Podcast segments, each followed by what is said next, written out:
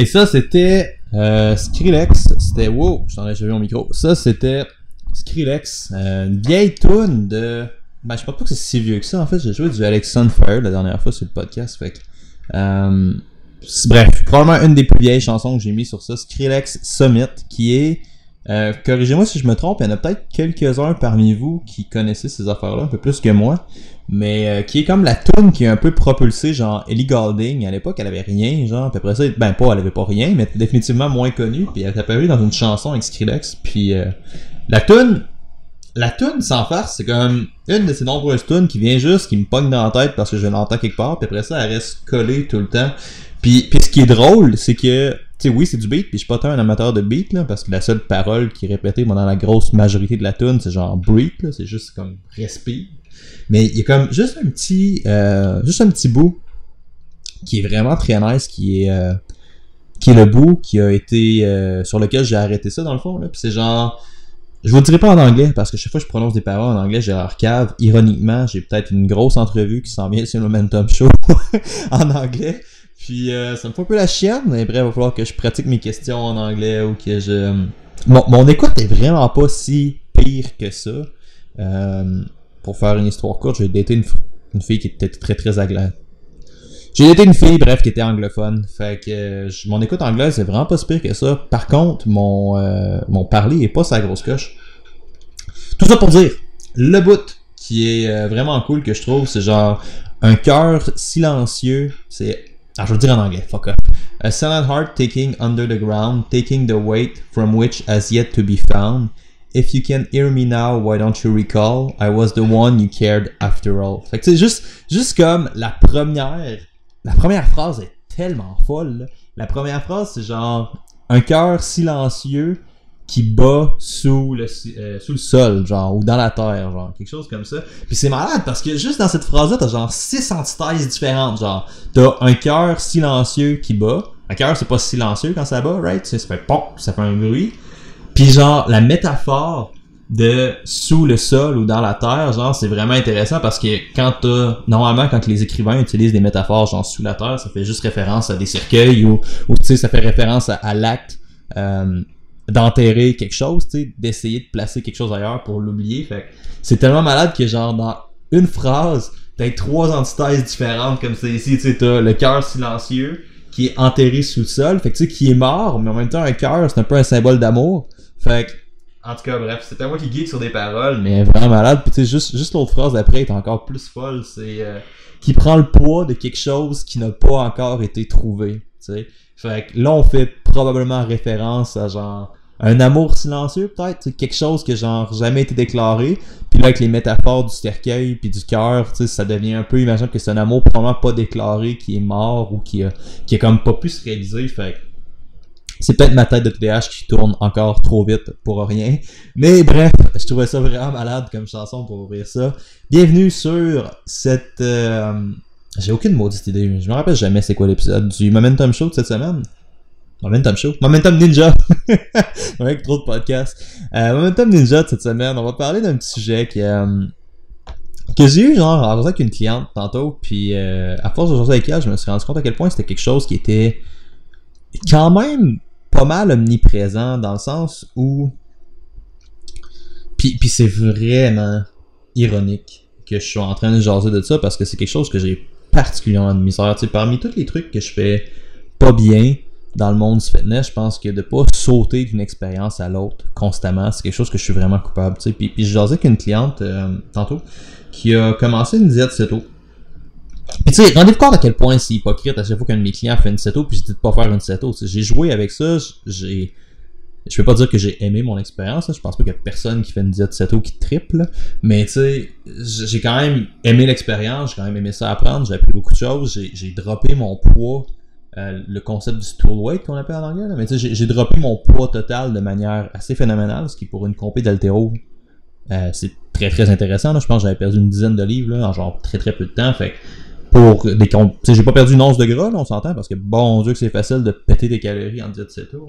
Puis, puis fun fact, c'est la diète ceto est tellement vendue comme étant un fucking miracle parce que tu sais, tu prends pas de gras en mangeant du gras, puis si tu manges juste du gras, pis tu manges pas de carbs, t'as pas à manger, t'as pas à compter tes calories parce que tu sais. Parce que je sais même pas c'est quoi la raison pour laquelle ils vendent ça, mais tu sais, fondamentalement, gang, tu sais, un gramme de gras c'est 9 calories. Et un gramme de carbs, de protéines, en fait, c'est 4 calories. Fun fact, en fait, il y a un gros laboratoire qui a fait une bombe calorimétrique avec des BCA récemment qui était. C'était pas la leucine, mais je m'en rappelle plus c'était quoi. En tout cas, ils ont comme pris une acide aminé, puis ils se sont rendus compte que la valeur calorique de cette protéine, de cet acide aminé-là, sous forme simplifiée, est comme plus grande en tant que telle que une protéine. Fait que ça, c'est vraiment intéressant parce qu'à la base, une protéine, c'est composé de différents acides aminés, right? Fait que, y a-tu quelque chose comme dans la digestion, y a-tu quelque chose dans l'assimilation, ou dans la séparation des différents acides aminés via la protéine qui fait qu'il y a comme une perte d'énergie qui est prise? Ça se pourrait. Puis ça a comme été euh, découvert dans toute la grosse problématique sur les BCA, tu sais, parce que comme les BCA, c'est des ingrédients médicaux, ils ont pas à mettre des valeurs caloriques dessus, fait que souvent, ils en ont pas. Fait que le monde se pose normalement la question, tu sais, s'il y a des calories dans les BCA. La réponse c'est oui, il y a des calories dans les BCA parce que les, euh, les BCA sont des pro- ben, les protéines sont des BCA en fait, c'est dans l'autre barre, mais c'est pas pas inscrit sur le truc. Puis euh, c'était pas clair nécessairement euh, comment il y avait de calories dans les différents acides aminés en fait, puis c'est pas encore pas clair à ma connaissance, c'est comme le premier labo qui a fait quelque chose comme ça. Mais bref, on en revient à la cliente puis à la diète cétogénique.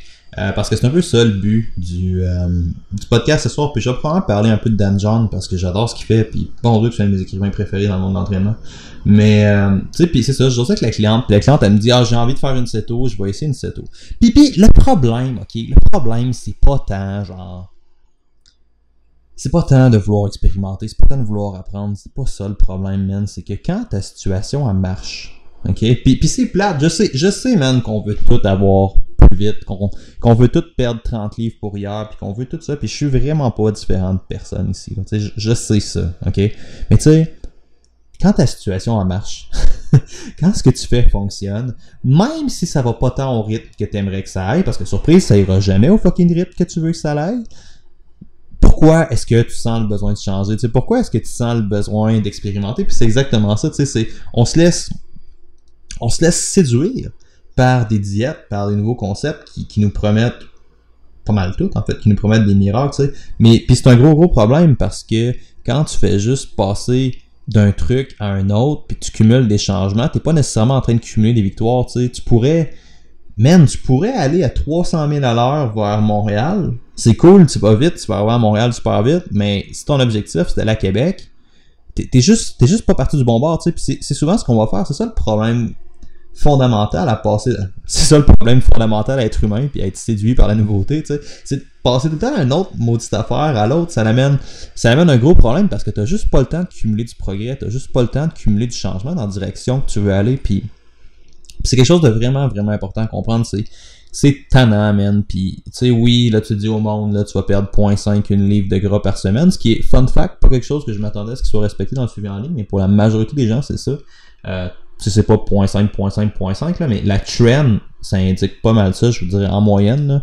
Euh, mais bref, tout ça pour dire, tu ça va jamais assez vite pour le client, puis je pense que moi, personnellement, c'est un truc que je vise vraiment plus dans mon autre cohorte aussi, là, quelque chose que je veux mieux faire, sais, vraiment, comme sensibiliser le monde sur le fait que ça va être plus long que tu penses que ça va être, ça t'a pris plusieurs années faire ça, puis, puis oui, j'en parle, oui, je le dis, mais il y a une différence entre le dire puis que ça rentre vraiment, vraiment bien dans la tête des gens, tu sais, puis après ça, faut que tu réussisses à comme faire connecter le message avec la personne, tu sais.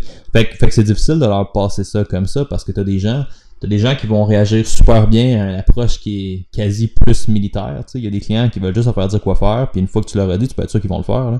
Le challenge avec ces clients, c'est de pas leur dire n'importe quoi, parce que si tu leur dis n'importe quoi, ils vont le faire. Il y a des gens que si tu veux qu'ils mettent des changements en place, man, faut qu'ils soient convaincus que ton changement est logique, puis qu'il fasse du fucking sens, puis qu'ils vont probablement rechercher ce que tu fais, puis ils vont probablement te poser beaucoup de questions sur ce que tu as fait. Euh, Il y a des gens qui vont juste pas le faire parce qu'il y allait peut-être le faire avant que tu leur dises, mais après que tu leur aies dit, tu peux être sûr qu'ils feront pas. fait que c'est super dur de balancer ça, puis de passer des idées comme ça au monde, puis d'essayer de les amener euh, Rendu là, c'est de la psychologie du changement, rien de plus. Mais tout ça pour ramener à la diète céto, tu sais. Soyez pas tellement occupés à sauter d'un plan à l'autre ou juste de passer d'une étape à l'autre de manière automatique. Puis, c'est même pas des étapes rendues là, c'est juste des revirements de situation, tu sais. Puis une métaphore qui est utilisée par un gars que j'aime vraiment beaucoup dans le monde du fitness, qui est euh, probablement un de mes écrivains préférés, je vous dirais, là, les, trois écrivains que je suis le plus dans le monde de l'entraînement, c'est euh, Dan John, que je vais parler tantôt, Christian Thibodeau, je- quantité phénoménale de ce qu'il fait, puis probablement John Berardi, là, c'est trois gars que je trouve qui écrivent qui écrivent vraiment bien. Là. Puis Dan John, ce concept-là, il a écrit un article sur euh, Medium qui est sorti il y a deux semaines, trois semaines, je pense, qui est sorti il y a deux semaines ou trois semaines, qui disait, lui, il parlait du concept de la chasse. Puis tu sais, euh, c'est pas nécessairement le choix d'animal à chasser qui est important. Tu sais, une fois que tu chasses, c'est que tu mets ton, tu mets ton, ta, ta cible, tu mets tes affaires sur quelque chose en particulier, puis après ça, tu le fais parce que tu chasses pas un chevreuil de la même manière que tu chasses. En fait, je suis pas un chasseur tant que ça, mais j'ai quand même des membres de ma famille qui sont chasseurs, fait que ça se peut que me fasse rentrer dedans. Mais tu sais, tu chasses pas, tout cas, je prends pour acquis que tu chasses pas un chevreuil de la même manière que tu chasses un canard, genre, ou tu chasses pas un ours de la même manière que tu chasses. Qu'est-ce qui me reste à chasser? Un chevreuil? Voilà. Y a-tu d'autres choses que tu peux. Ah, un lapin? Ça se chasse-tu un lapin?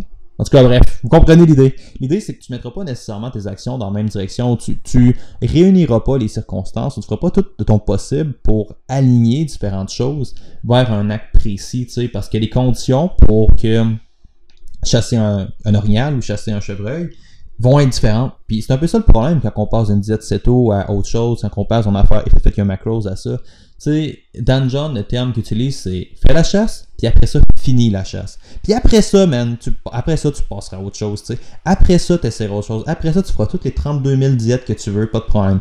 Commence, finis, après ça, passe à autre chose, tu sais. Puis c'est ça le problème, c'est quand on passe d'une diète à une autre, souvent, c'est qu'on finit pas ce qu'on est en- actuellement en train de faire, tu sais. La cliente qu'on vient de parler, son poids baisse, tout va bien, on aurait peut-être pu aller chercher un 5-6 livres encore. Euh, ou pas, je sais pas. Elle aurait peut-être pu perdre un 5-6 livres super facilement, juste à continuer ce qu'elle faisait sans faire trop d'efforts. Là. Mais là, on a complètement reviré ça de bord. Elle a pris la diète low carb qui est le plus difficilement maintenable, voire pas maintenable. Je veux dire, on s'entend, les, diètes low carb, je pense que l'adhésion dans les études, c'est genre en bas de 50%. Là. Fait que tu sais, puis céto, c'est genre la moitié de ça. là. Fait que tu sais, l'adhésion est vraiment merdique. Pour la majorité des gens, c'est vraiment pas quelque chose de réaliste de mettre là-dessus. Euh, ta vie sociale devient un fucking cauchemar quand tu fais une vraie céto, ok? Puis une vraie céto, on parle d'une céto mesurée, là. On parle pas de je mange un peu plus de gras pour le lol, puis je coupe puis je coupe les carbs raffinés que je mangeais, tu sais, puis c'est plus compliqué que ça. Puis au bout de la ligne, tu sais, tu fais céto, tu perds du poids, awesome, content pour toi. Est-ce que c'est le fait que tu as arrêté de manger de la scrap? Parce que la scrap est pas tolérée dans le céto ou c'est la céto en tant que telle qui t'a aidé, tu sais? Fait que je sais que c'est pas sexy, là. Tu sais, je sais que tu dis au monde, de genre, écoute, on va juste établir un déficit calorique sur une longue période, on sait que ça va marcher parce que, hey, c'est ça le fucking concept derrière une perte de gras, c'est ça le, truc physique. Va probablement falloir que tu track tes affaires, il va probablement falloir que tu comptes tes trucs parce que si t'es en surpoids, ton skill à évaluer tes apports est probablement merdique. Tu. Puis ces gens-là sont souvent vraiment pas conscients que leur habileté à estimer leurs apports réels euh, de leur nourriture est vraiment, vraiment mauvais, puis tout part de là. Fait à partir de là, on va juste se réfugier, man, sur des fucking shit, du genre, ah, je suis résistant à l'insuline, ah, ma génétique est comme ça, puis, c'est pas pour dire que... C'est pas pour dire que c'est pas des trucs qui ont un impact, ok, tu sais.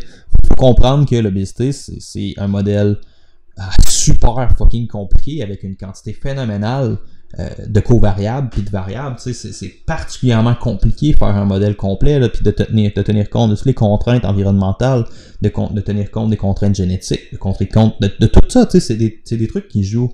Mais le fait reste que quand tu prends ton insuline, quand tu prends whatever the fuck, quand tu prends n'importe quelle excuse, tu prends quelque chose qui est dans ton pouvoir, hashtag établir un déficit calorique, puis, je veux dire, littéralement, manger moins que tu manges, c'est quelque chose que tu es capable de faire, ça peut être difficile, mais on s'entend que tu maîtrises ça, right? Mais quand tu commences à blâmer ton insuline, man, c'est parce que ton contrôle réel sur ta glycémie est relativement petit. C'est pas pour dire que t'as pas de contrôle, c'est pour dire que ton effet est relativement petit. Fait que quand tu prends ça, man, tu prends une situation qui est à la base entièrement en ton fucking pouvoir, puis tu fais juste donner tout ce que tu peux faire ou tout ton contrôle de situation, tu le donnes à des trucs sur lesquels t'as pas d'impact. Fait que pense à ça, retiens ça, Finis la chasse avant de la commencer. Cumule les petites actions pour aller vers ce que tu veux. Puis essayons, essayons tant qu'on peut en tant qu'humain imparfait de pas se laisser euh, séduire constamment par la nouveauté. Même si c'est mauditement plus difficile à dire qu'à faire. Sur ce, je vous laisse avec la fin de la chanson euh, et on se redit à un autre Momentum Ninja.